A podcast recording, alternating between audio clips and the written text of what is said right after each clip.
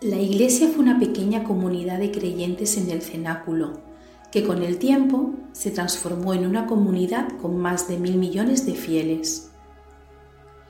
Su nacimiento constituye el pueblo de Dios, que comienza a proclamar el Evangelio a todas las naciones y a convocar a todos sus llamados. El verdadero protagonista de la Iglesia es el Espíritu Santo, cuya misión consiste en introducir de generación en generación en la grandeza del ministerio de Cristo.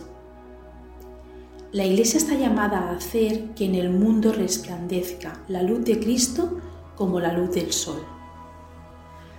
Mantiene vivas y actuales las medidas de salvación, es decir, los sacramentos y la oración, mientras que el Espíritu Santo es como su alma, le da vida y lo será hasta el fin de los siglos. Él la gobierna y santifica, la dirige en su magisterio y la preserva de todo error. La Iglesia es la prolongación de la vida y acción de Cristo a lo largo de los siglos.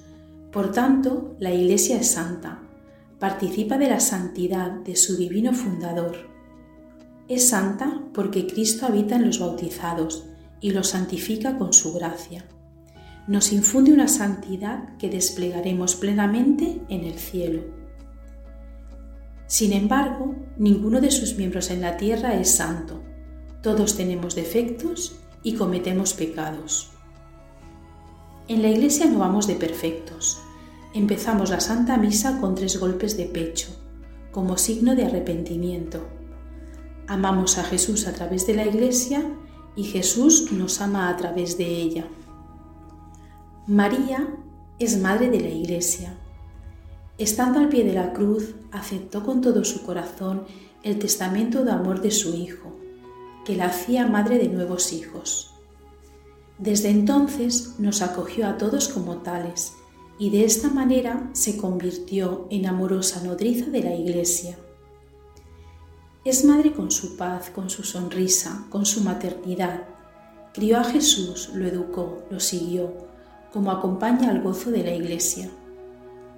La vocación de Madre de la Iglesia es un buen recordatorio para que todos los cristianos acudamos a ella pidiéndole protección, dejando todas nuestras intenciones en sus manos, pues como Madre conoce bien nuestras necesidades. Toda la doctrina de la Iglesia conduce al amor, y la Eucaristía como amor presente de Jesucristo es el criterio de toda doctrina.